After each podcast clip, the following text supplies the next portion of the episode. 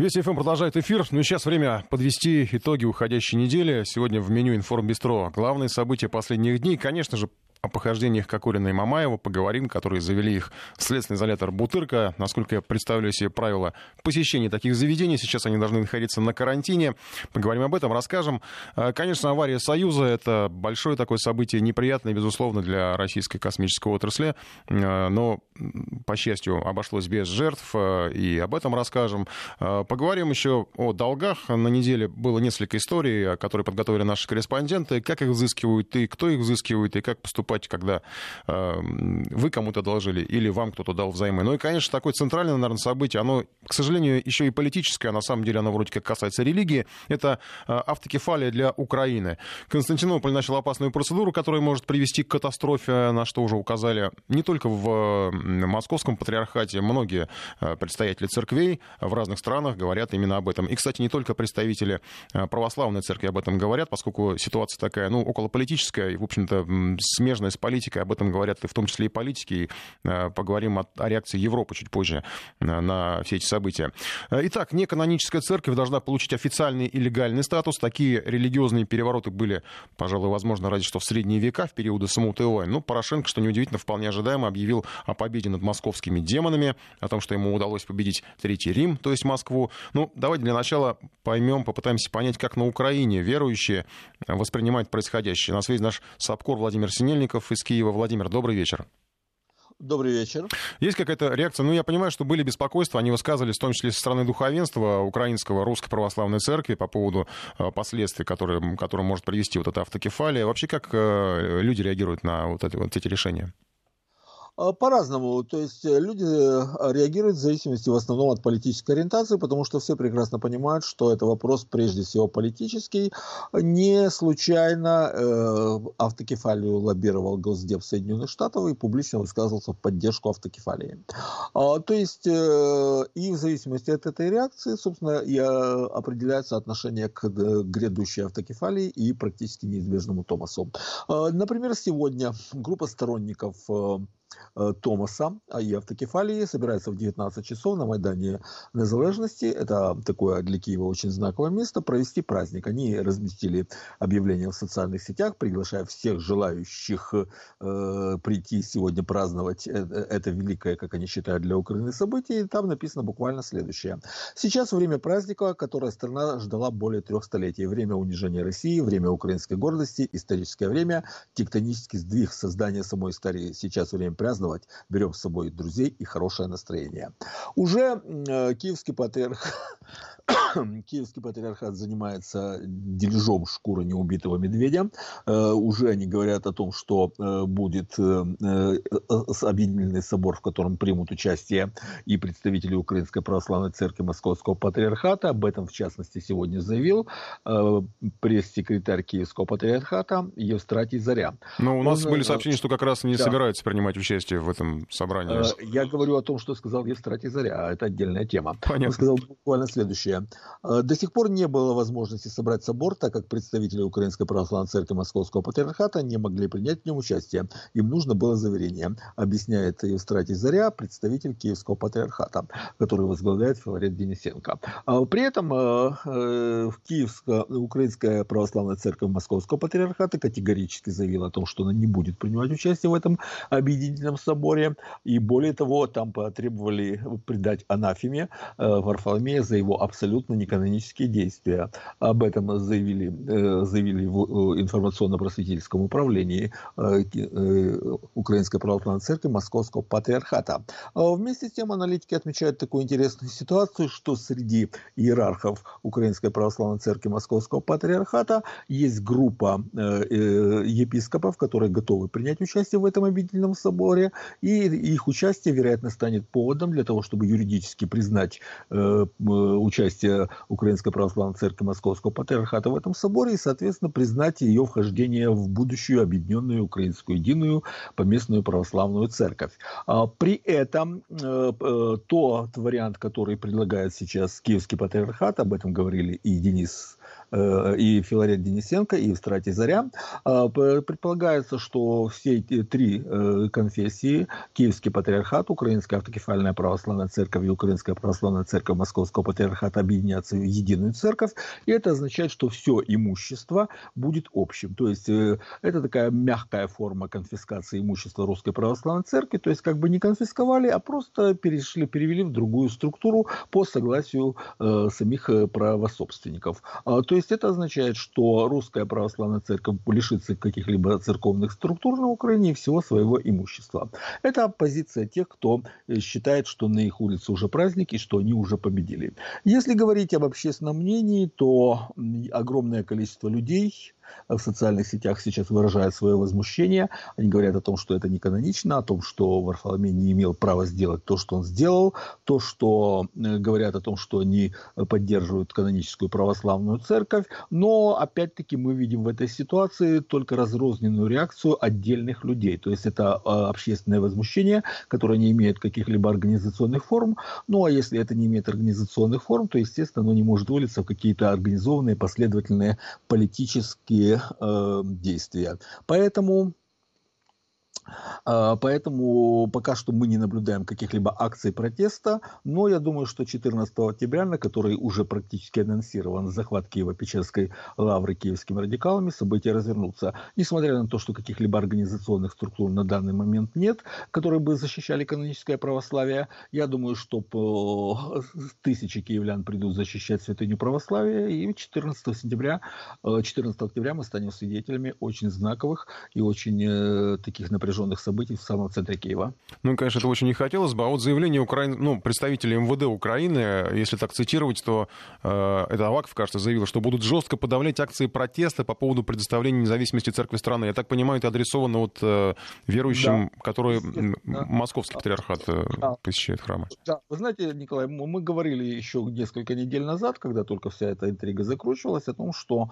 э, ди, э, украинским радикалам, их э, добровольческим вооруженным формированием будут предоставлены э, права нападать на прихожан э, канонической церкви, принуждать их к переходу э, в единую поместную православную церковь, они будут терроризировать мирное население, а полиция, силы украинские силовики будут их прикрывать. Собственно говоря, Аваков подтвердил, что так оно и будет. То есть он открыто угрожает прямым текстом тем, кто будет противиться автокефалии, что любые протесты будут подавляться жестко э, а в устах Авакова это звучит действительно очень серьезно, потому что это человек, который известен тем, что он абсолютно аморален, человек, который уже совершил огромнейшее количество преступлений, заработал на несколько пожизненных сроков, ему терять нечего, он жесток, аморален, и по его приказу будут делать все, что угодно, в том числе и убивать, как это было и раньше. Спасибо большое. Владимир Синельников из Киева был на связи с нами вот о том, что происходит э, в связи с предоставлением автокефалии. Я просто хочу сейчас вот еще раз уточнить по поводу заявлений э, представителей МВД э, Украины. Что, что они будут жестко подавлять акции протеста по поводу предоставления независимости церкви страны. Вот что, видимо, будут понимать под акцией протеста, если радикалы или там еще какие-то структуры попытаются захватить храмы, которые относятся к канонической православной украинской церкви, то вот это, видимо, будет считаться акции протеста по поводу предоставления автокефалии. Соответственно, в общем, э, заочно уже как бы э, МВД Украины анонсировала столкновение и анонсировала свою поддержку вот этим захватом. Ну, посмотрим, как будут развиваться события. Еще раз напомню, что, к сожалению, анонсы были на 14 число по поводу того, что начнется массовый рейдерский захват храмов. Я еще раз напомню, что Киевский патриархат решил провести так называемый объединительный собор для сторонников автокефалии. Ну, в общем, как-то уже высказано такое мнение, что скорее всего, будет такой между собойчик, где, озвучат, где озвучат э, такие приятные для всех собравшихся решения. Что касается реакции РПЦ, то там назвали решение Синода легализации раскола, отметили, что они нанесут огромный вред православному миру. Украинская православная церковь, каноническая, конечно же, не исключила разрыва общения с Константинополем и наложение анафемы на патриарха Варфоломея. Я напомню, что Константинополь, в свою очередь, снял э, анафему с э, неканонических предстоятелей украинских церквей. И, опять же, Украинская каноническая церковь считает решение Синода неканоническим, глубоко враждебным актом и вмешательством в дела поместной церкви. Для Порошенко тут его тоже стоит вспомнить, как бы даже, может быть, между делом, а может быть и не между, потому что все-таки это, ну, он был таким инициатором всей этой автокефалии. А, конечно, для него все это, а, все вот эти уже обсуждения и дискуссии, которые идут так, ну, в, в жанре такой переписки через СМИ, это для него все не важно, потому что он празднует свою такую промежуточную, наверное, но вряд ли он это понимает, политическую победу, как ему кажется, опять же. Вообще он неделе был щедр на слова, называл этот момент историческим, к примеру, даже там попутно вспомнил Донбасс, приказал открывать огонь на поражение в зоне вооруженного конфликта на Донбассе, цитата, для сохранения жизни людей. Вот такой вот парадокс по Порошенко. А, ну и, видимо, тоже для сохранения чьих-то жизней Украина на неделе решила помочь американцам изучить слабые стороны противоракетного комплекса С-300. На неделе туда прибыли, прибыли сразу две делегации из США и Израиля, чтобы изучить возможности этого оружия. Ну, цель там понятна. После отправки С-300 в Сирию иностранные военные решили оценить ситуацию и понять, насколько эти комплексы для них опасны, как их можно обходить. И Украина здесь выступает как своего рода такой э, информатор, э, что, в общем-то, нонсенс для любого государства. Я думаю, что специалисты по безопасности подтвердят мои слова, потому что раскрывать возможности своих же оборонных комплексов сторонним государствам — это абсолютная дикость. С тактической, стратегической точки зрения абсолютная дикость. Но Киев, видимо, это не волнует, и власти готовы, ну, получается, обезоружить, обезоружить свою страну, лишь бы досадить Москве. Э, украинцы не только выдали характеристики вот этих комплексов С-300, но даже позволили э, гостям опробовать э, эти комплексы в полевых условиях. На Украину даже были отправлены американские военные самолеты, в том числе истребители F-15, чтобы провести такие вот учения, видимо, как вести себя в небе, когда на земле стоят С-300. Но после учений на Западе сделали тут же вывод, что С-300 слабее их самолетов. Но есть детали, отмечают специалисты, потому что на вооружении Украины стоят системы С-300 самых первых модификаций, выпущенные еще в 80-х годах прошлого века. Ну, там в лучшем случае это начало 90-х самое, когда уже вот Союз прекратил свое существование. Их не обновляли, не дорабатывали. Ну и фактически Соединенные Штаты поучились воевать со старой советской техникой в надежде, что такая же техника была отправлена недавно в Сирию. Но вряд ли это так. Что касается автокефалии, действия Константинополя, конечно же, докатились до Европы. Многих это там э, серьезно напугало. Э, пожалуй, не всех, конечно, но многих. И вопреки традиционным восторгам по поводу свободы, демократии, которых удалось достигнуть киевской власти, ряд изданий, по крайней мере, сегодня видел заголовки и Некоторые цитаты сделали вывод, что в религиозной сфере Украина стоит ну, буквально на краю обрыва. Есть какие-то моменты, которые, видимо, не способны переварить даже толерантные европейцы, и перспектива церковной войны вот тот самый момент. Наш САПКОР Сергей Курохтин оценивал реакцию европейских изданий, он сейчас на связи с нами. Сергей, добрый вечер. Добрый вечер. Ну, какова реакция? А, много ли вот действительно таких а, обоснованных опасений? Да, безусловно. Э, ну, во-первых, реакция большая, и об этом процессе пишут уже очень много э, месяцев. В общем-то, с начала этого года, когда этот процесс э, пошел более или менее и вошел в активную фазу, об этом пишут. И вот сейчас, последние, ну, как, по крайней мере, я посмотрел публикации за два последних месяца, конечно, больше всего западную прессу, которая пишет об этом, волнует то, что возможно, возможны именно столкновения, столкновения, которые могут привести к людским жертвам после вот предоставления автокефалии и э, раздела э, православной церкви на Украине. Я бы вот начал, привел э, цитату из, как ни странно, турецкого издания Удатов, но э, в этом даже есть некая логика, не будем забывать, что э, Вселенский патриархат, Константинопольский, как его еще иногда называют, он находится у нас в Турции ведь, в Стамбуле. И вообще называется Фонарский, потому что э, Фонар – это тот район Стамбула, где и сидит Варфоломей, э, глава э, Вселенского патриархата. И вот как раз турецкое издание э, достаточно объективно описывает эту ситуацию. Обращаю внимание на две вещи. Первое – это то, что э, Фонарский патриархат, ну, турки как раз его называют не Вселенским, не э, Константинопольским, уж тем более, вот, для турков название э, совершенно неуместное, а именно фонарским патриархатом, говорит о том, что всегда этот патриархат в православии был первым по чести, но не по власти. То есть, что в православии никогда не было той иерархии, которая есть в католической церкви, и в православной церкви никогда не было э, Папы Римского или что-либо подобного. Поэтому, и лишний раз, кстати говоря, напоминает, что у самого Варфоломея община в Стамбуле это несколько тысяч человек. А второе очень важное замечание делает это издание, это то, что э, после войны э, Соединенные Штаты сразу начали очень активно поддерживать именно фонарский патриархат, именно вот э, э, тех, кто э, был в Стамбуле. И э, все время так или иначе вели дело к тому, чтобы все все, что исходит из, э, ну, будем говорить, из Стамбула, э, так или иначе, ну, не позволило бы российской православной церкви ну, завершить вот те объединительные скажем так, э, завершить то, не завершить, а проводить то вот курс на единство православия, которым всегда занималась Российская Православная Церковь. И подчеркивает турецкое издание, сейчас вот в последнее время Соединенные Штаты как раз открыто принципе, начали поддержку именно э, фанарского патриархата, обращают внимание на, на приезд Сэмюэля Браубека, это специальный представитель США по межрелигиозному диалогу, который приезжал туда и как раз вел переговоры с Варфоломеем. И э, поэтому вот эта роль США, она тоже, ну, абсолютно сейчас, ее уже даже никто не, про, не прячет в том, что происходит э, в связи с расколом в православной церкви.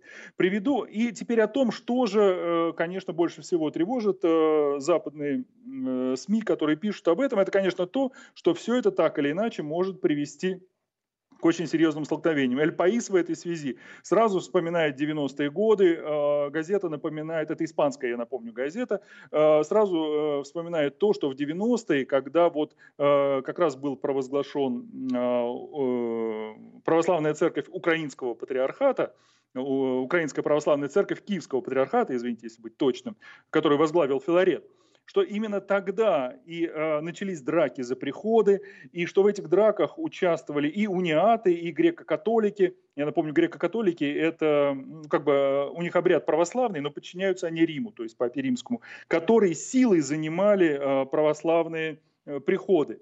И, соответственно, пишет Эль Паис – Э, будет самое страшное, если вот это все повторится в еще большем масштабе. И эта газета, кстати говоря, вот рассуждая, автор ее рассуждая на тему, возможен ли такой вариант, что а, разные церкви будут совместно использовать, э, ну то есть разные конфессии совместно используют храмы. И в общем-то очень скептически оценивает э, возможность того, что возможна ситуация, когда, например, в одних и тех же храмах разные конфессии будут служить. Скорее всего, вот дело закончится, конечно, опять-таки кровопролитием. И в этом смысле, подчеркиваю, об этом же говорит и французское издание Agora Vox, которое пишет, что в, в прошлом году, в 2017, 27 э, церквей, православных церквей пострадали от э, рук вандалов. И сейчас призывы к захвату, уже начинать захватывать православные церкви, звучат все чаще и чаще. И почему? Потому что, подчеркивает Агора Вокс, э, это издание, потому что уже на Украине звучат заявления, что если будет, а в этом никто не сомневается на Украине, в украинских властях, что если будет новая автокефалия у Украинской православной церкви, то к ней должны, вот нужно, и э, французское издание подчеркивает, э, на Украине считают именно, что должны отойти все храмы Украинской Православной Церкви Московского Патриархата. То есть, что все это должно произойти автоматически. А если нет, то, опять же, вот то, о чем пишет Эль Паис, тогда, конечно, э, силой. И вот тогда, конечно, это неизбежно, вот те столкновения, о которых и пишет западная очень пресса. Ну и в конце тоже не могу не привести некоторые выдержки из «Карьеры де Сера», итальянского издания, все-таки не будем забывать, тоже Италия страна, в общем, э, занимающая определенное положение в религиозном мире. И э, эта газета э, говорит о том, точнее рассуждает ее автор, возможно ли вот в рамках этого православного спора, например, посредничество Франциска. Ну, естественно, итальянцы, как им положено, они думают о своем папе римском. Но вот газета считает, что подобное возможно, потому что Франциск был всегда очень ну, там, терпелив и внимателен к нуждам православного мира. Но эксперты, опрощенные газеты, практически все говорят, что это абсолютно невозможно, э, невозможная ситуация. Ну и, наверное, с ними нужно согласиться, потому что как раз фигура Папы Римского, главного в церкви, она абсолютно неприемлема для той же российской православной церкви, я имею в виду в этом качестве, как человека, который возглавляет всю церковь, так как российская православная церковь, как и другие mm-hmm. церкви, неоднократно подчеркивают, что в православии нет Папы Римского, нет главного э, церковного деятеля. И попытки Варфоломея представиться в таком виде, они, конечно же, не имеют никакого основания. Mm-hmm. Спасибо большое. Наш САПКОР европейский Сергей Куровчин. Ну, особенно интересно было услышать про руку Госдепа, получается, в Константинополе. Хотя, кстати, это не первый первый случай, когда, в общем, в религиозной теме чувствуется э, рука Вашингтона. Мы продолжим э, через небольшую паузу. Сейчас небольшая реклама, потом новости и вернемся в информбестро.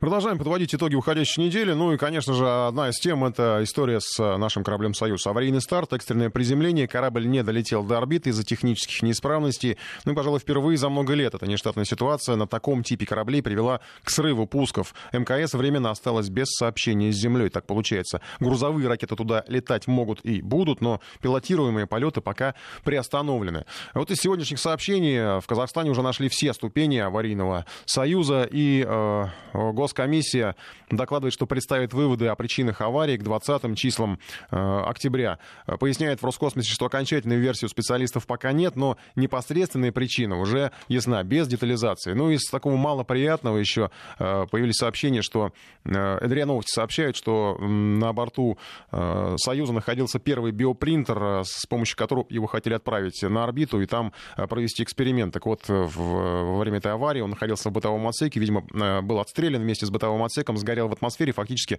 уникальное а, оборудование потеряно. Ну, на время, видимо, э, уникальные эксперименты, которые собирались провести на орбите, их придется отложить. Там планировали вырастить а, образцы хрящевой ткани. Для этого туда везли и специальные кюветы, и вот этот вот биопринтер.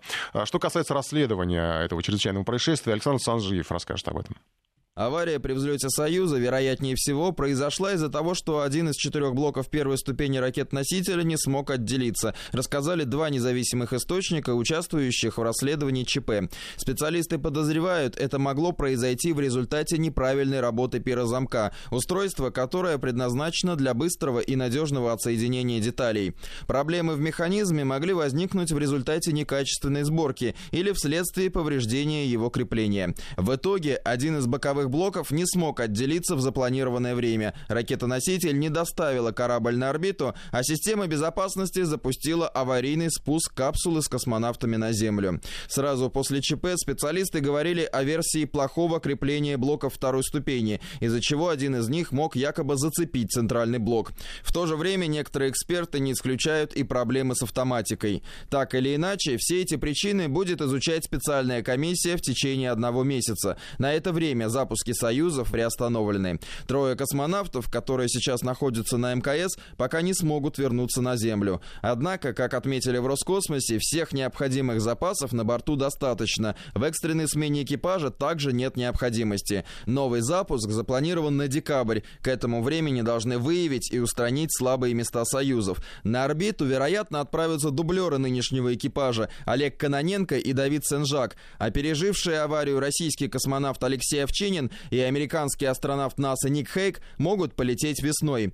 Многие обращают внимание на то, что Овчинин должен был заняться расследованием повреждений на пристыкованном корабле «Союз», собрать материалы, которые помогут установить причины появления отверстия в корпусе корабля. Теперь, вероятно, следствие придется отложить. Ряду экспертов такие совпадения кажутся не случайными. «Союз» для мировой космонавтики – это ключевая ракета-носитель, и все ее модификации совершили наибольшее количество запусков на орбиту разных аппаратов. Трехступенчатая ракета-носитель легкого класса создана на базе «семерки» межконтинентальной баллистической ракеты Р-7. Ее разработали на рубеже 50-х и 60-х годов в Куйбышеве. Руководил работами Сергей Королев. Среди главных достоинств «Союза» эксперты называют ее компоновку. Три ступени и система аварийного спасения именно в этой ракете собраны наиболее удачно. Также «Союзы» работают на керосине, поэтому их называют экологически чистыми.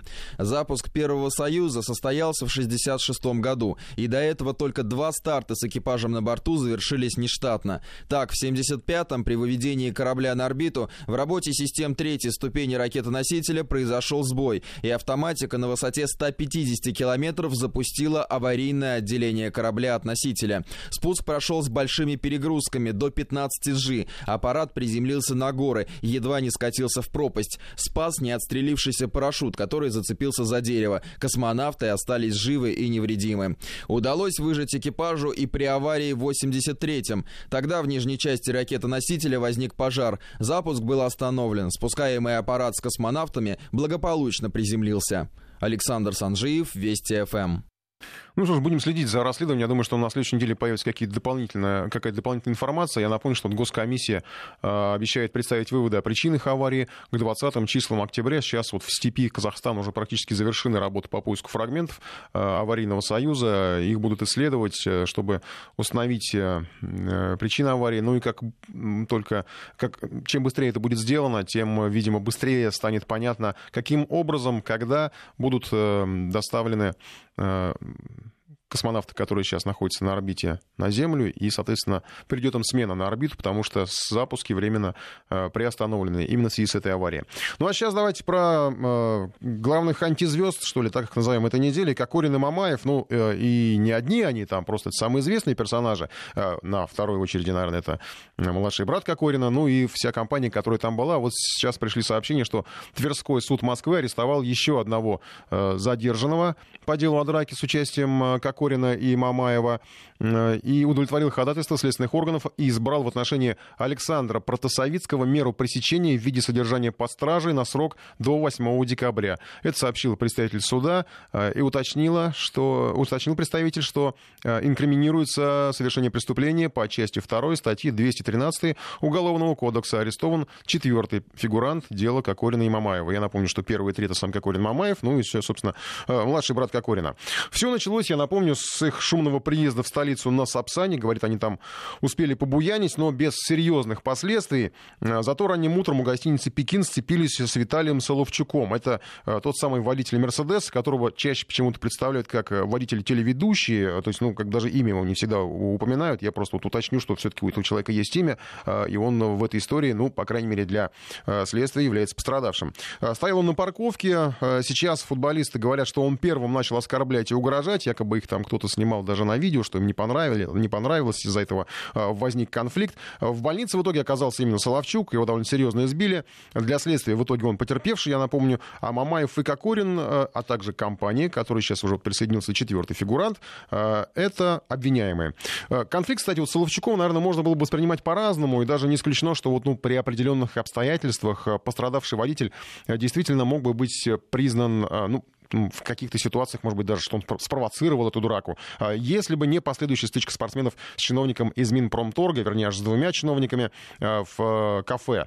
А, там досталось чиновнику стулом. Его, кстати, тоже обвиняют э, сторона вот, э, Кокорина и Мамаева в том, что он начал первым. Но по факту этот чиновников, насколько были сообщения, остался без зуба. Футболисты продолжили гулять и гуляли, я напомню, еще пару дней, пока полиция в ультимативной форме не, выдала, не вызвала их для дачи показаний. Итак, сейчас они оба в СИЗО. Там же находится брат Кокорина, к ним сейчас присоединится еще четвертый фигурант, э, их вот э, гражданин, который вместе с ними э, загулял. Ну и, наверное, что самое интересное, это, наверное, наша реакция на все происходящее, потому что изначально, конечно же, все мы и аудитория наша, мы проводили интерактив тогда, требовали, ну, едва ли не казни для них. Сейчас вот уже появились какие-то слова, сожаление о том, что их начали как сочувствие, может быть, даже к этим а, и к футболистам, и даже, может быть, кому-то из тех, кто находился не в компании. Уже говорят, что это, как бы, может быть, СИЗО, это следственный изолятор, я имею в виду, это уже чересчур, потому сколько они не опасны, могли бы и дома посидеть. Давайте обсудим. А, во-первых, что их ждет?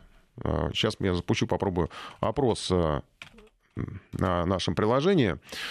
Что ждет Кокорина и Мамаева?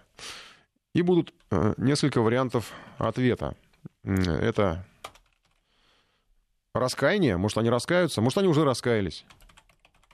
Раскаяние, перевоспитание. Ну или, может быть, давайте третий вариант, это прощения. Ну вот, может быть, их уже пора простить, потому что действительно, я сейчас не преувеличу, может быть, кому-то это покажется странным из тех, кто вот особенно, особенно в первое время так э, призывал к радикальным э, действиям в, в отношении Э, ну, назовем их дебаширами, да, наверное, вот так вот. И требовал их там и от футбола отлучить, и посадить вообще надолго, и чуть ли не навсегда. Давайте, запускай приложение. Что ждет Кокорина и Мамаева? Э, раскаяние, перевоспитание или прощение? И обсудим. 232-1559, код Москвы 495, э, и адрес нашего портала для сообщений, WhatsApp, плюс 7 903 170 63 63. Михаил нам звонился. Михаил, здравствуйте. Да, добрый вечер. Ну, вы знаете, я думаю, что прощать, конечно, не надо, потому что люди публичные. Угу. И уже один раз пытались прощать. чудную... Вы, вы имеете в виду историю с шампанским? И с шампанским, и чудную Мару, которая у нас э, была прощена, потом отдали права, потом... То есть это как бы, ну, дело-то не... Михаил, сейчас буквально две секунды, не, не отключайтесь, у нас небольшой перерыв. А, нет, у нас еще есть время, да, извините, еще минута осталось разговора, да, продолжайте. Да, то есть, ну, по сути говоря, когда человек э, хамит, он же хамит не конкретно какому-то лицу, он хамит, хамит всему обществу. Угу. Те люди, которые там за него болеют, когда он играет, или еще что-то, он им говорит, что они, ну, собственно говоря, ниже плинтуса. Угу. И делать он будет все, что он хочет, только потому, что он играет в футбол. Ну, вот он играет в футбол, тут надо статью надо, наоборот, ужесточить. Не 5 лет дать, а 10. Потому что mm-hmm. следующий футболист, который подумает так себя вести, он подумает, да не, лучше не буду. Mm-hmm. А так, как бы уговоры, прощения, еще что-то. Да какая разница, кто, кого, что кому сказал. Э, на съемках ну, видно, что человек просто хватает за стул и бьет человека по голове. Это что, метод общения такой? Ну, значит, за этот метод общения человек должен сесть в тюрьме. Ну, бывает же здесь ситуация, когда вот ты как то вступаешь в конфликт с человеком, и он тебе что-то такое говорит, что приводит вот именно, что, ну, вроде бы как ты первый его бьешь, получается, но провокатор-то он. Сейчас прерываемся. Вести ФМ. Продолжаем. Вот меня, по, судя по сообщениям, а, даже некоторые возмущены, что я не, а, не указал тему, что тем э, варианта тюрьма. Ну, давайте вот так, перевоспитание через тюрьму. Ну, понятно, что не будешь же там перевоспитание означать, что подошли к ним и сказали там, ай-яй-яй, мальчики нехорошие, вот вы шампанское пили, а теперь еще и людей бьете. А, давайте-ка мы вас перевоспитаем, и, может быть, вы сами как-нибудь перевоспитаетесь. Нет, перевоспитание в варианте ответов подразумевает, давайте вот так именно через тюрьму. Раскаяние, ну, вот э, раскаются они, может... Вообще, попробуем, попробуем э, Попробуем а, а, предположить, что вот у них вообще сейчас в душе происходит. Раскаяние, если сейчас наступило, или, может быть, наступит когда-нибудь, или, может, перевоспитаются. Или нам просто вот простить, вот, да, готовы ли мы простить их в, каком, в какой-то ситуации. Хорошо, допустим, даже если простить вот до срока или после срока, может быть, сейчас уже стоит простить. Они уже посидели несколько дней, может быть, все достаточно. Я, я сейчас не свою точку зрения высказываю. Я говорю то, что э, слышал от многих людей, э, видел в соцсетях, потому что, ну, действительно, многие говорят, что, вы знаете, нет, вот в до декабря сидеть в следственном изоляторе, это перебор. Ну что им там делать? Ну, в конце концов, это вот, ну, такие вот, ну, парни, ну, многие так вот по улице гуляют, да, там бывает всякое, бывает, что и до драки доходит. Ну, не, не убили же, в конце концов, никого. Вадим, здравствуйте. А, здравствуйте. Ну, я соглашусь с предыдущим э, дозвонившимся. Дело в том, что мне больше на самом деле возмущает ситуация, которая произошла с водителем, когда его сбивали на улице. Объясню почему.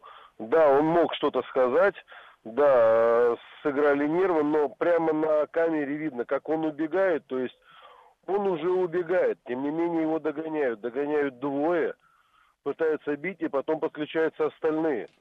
И тоже бьют э, просто толпой, как, не знаю, как э, в каких-то диких 90-х избивали прямо на улице людей.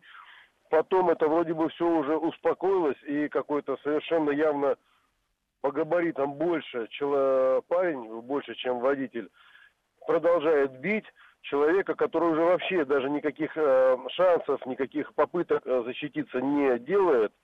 И он его бьет несколько раз, и вокруг стоят люди, меня это тоже ну, категорически возмущает, что никто не пытается даже как-то остановить эту, этого ну, подонок. По-другому я не, не могу да, Там вопросов много, потому что действительно, вот у меня первое, что возникло, если бы они, если бы, не знаю, даже, ну хотя бы полиция, натыкана камера, у нас там корреспондент ездил, 6 камер в, в этом районе. Если бы полиция или кто-то там, не знаю, охрана, там рядом охрана есть какое-то там учреждение, ведомство, как-то среагировало, э, их можно было бы остановить прямо у Пекина. То есть не, они не добрались бы просто до чиновника из Минпромторга, до двух чиновников, до, этого, до, до этого кофе.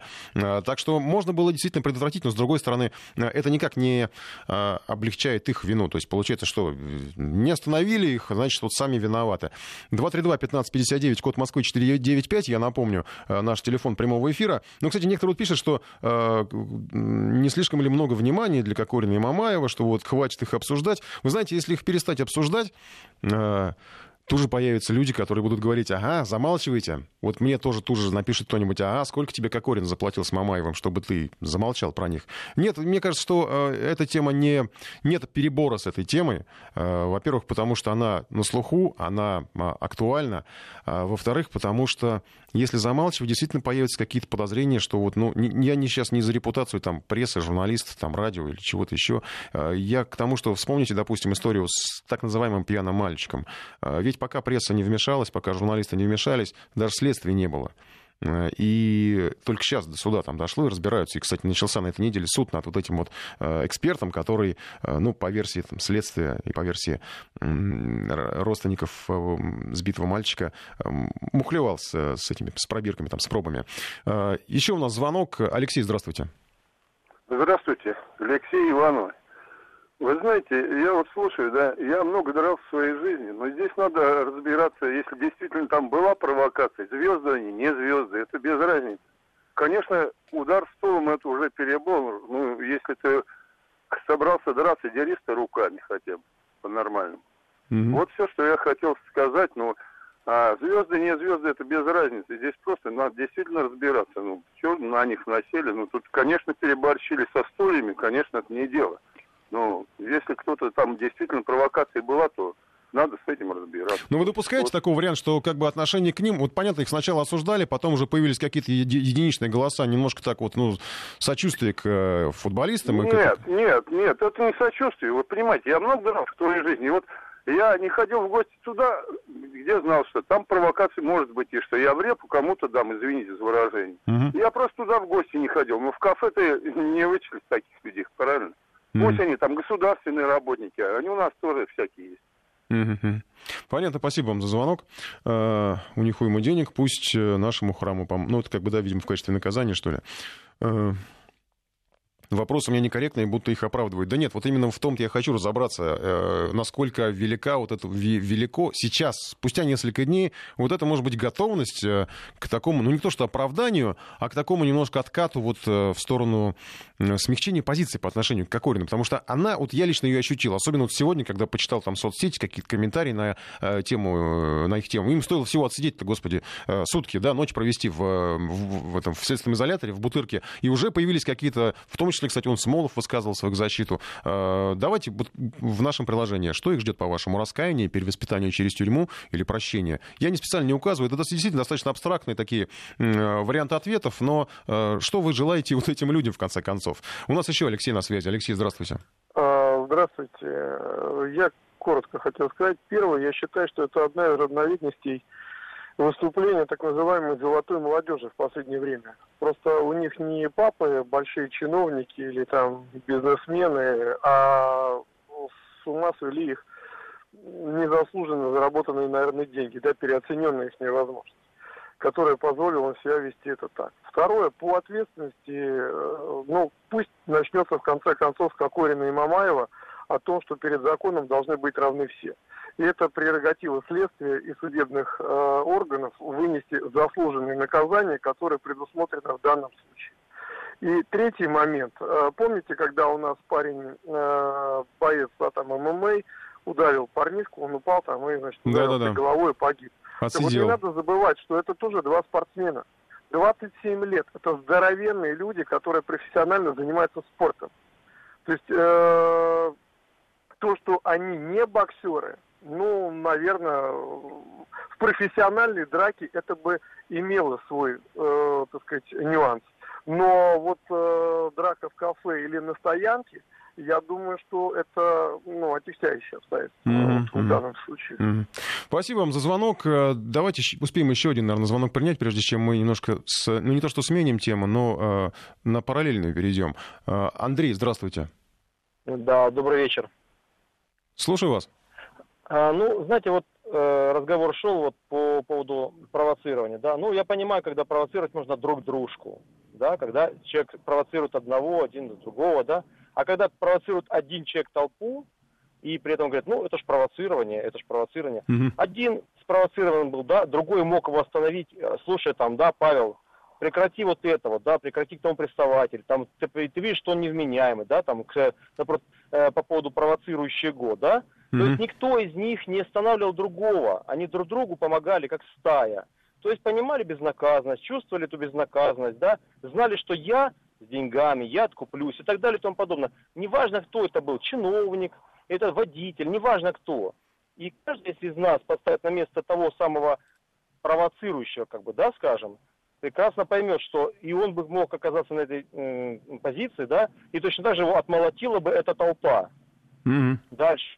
Если учитывать, что один с другим, с третьим они сцепились, но уже какой-то конец должен был бы наступить этому провоцированию. Согласны? Да, согласен. Спасибо вам за звонок, Андрей. А, ну, давайте еще продолжим немножко голосование. Раскаяние, перевоспитание или прощение ждет Кокорина с Мамаевым. А сейчас вот, ну, не зря наши слушатели упоминали как раз золотую молодежь, хотя они все-таки это золотая молодежь, это дети как богатых родителей, да, тут немножко другая история. Они сами заработали свои деньги. Но это тоже из жизни селебрити, тоже, кстати, с истории недели. Оксана Яковлева, конечно, гораздо менее известная персона, но стало известно, что она, во-первых, певица, благодаря тому, что танцевала на МКАДе. А, сегодня, кстати, тоже ей было вынесено наказание за вот это вот э, нарушение. 20 тысяч рублей ее оштрафовали. Конечно, уровень совсем не тот, что у Кокорина с. Но тут тоже ее супруг областной депутат. Вроде как тоже, может быть, какие-то связи есть. Может быть, могли бы ее, что называть, отмазать. Танцевала она, попала в полицию, оказалась нет водительских прав. Андрей Хохлов разбирался с этой историей, потому что она, мне кажется, чуть-чуть похожа. О том, что к Оксане Яковлевой применят административное наказание, было известно еще утром. Полицейские после просмотра видеороликов певицы на нее составили протоколы за езду без прав, нарушение правил дорожного движения и езду с непристегнутым ремнем безопасности. А сейчас стало известно о размере наказания. По решению суда Яковлева заплатит 20 тысяч рублей штрафа. И это, можно сказать, легко отделалось. Максимальное наказание по этой статье 15 суток административного ареста. В суде свою вину она не признала, заявив, что пока не ехали на съемке клипа машина сломалась и решили порепетировать, чтобы согреться. Хотя на кадрах видно, что для обогрева Оксана Яковлева выбрала не очень подходящий наряд. А все комментарии, данные до этого журналистам по этому инциденту, также противоречат этому заявлению. Сначала она говорила, что идея снять клип на МКАДе была спонтанной. Мы клип на МКАДе не снимали, и задумки такой не было.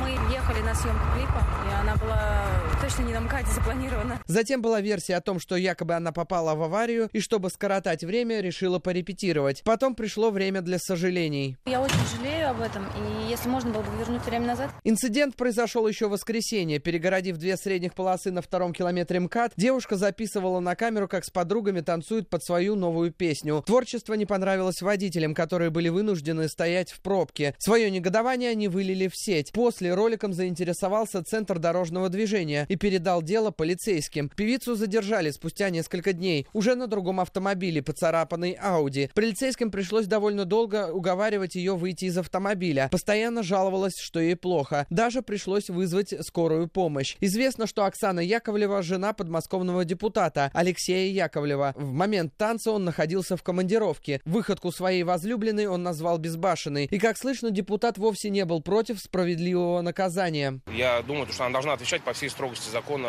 госавтоинспекции, как минимум. Как оказалось, что из-за выходки жены он тоже получил множество гневных комментариев. Ему даже пришлось удалять свои аккаунты из двух соцсетей. Обещал сделать взбучку своей нерадивой жене. Хотя подобное поведение супруги вряд ли для него было сюрпризом. В интернете есть ролик, где он сам не прочь был выйти и потанцевать на проезжей части вместе со своей супругой. Андрей Хохлов, Вести ФМ.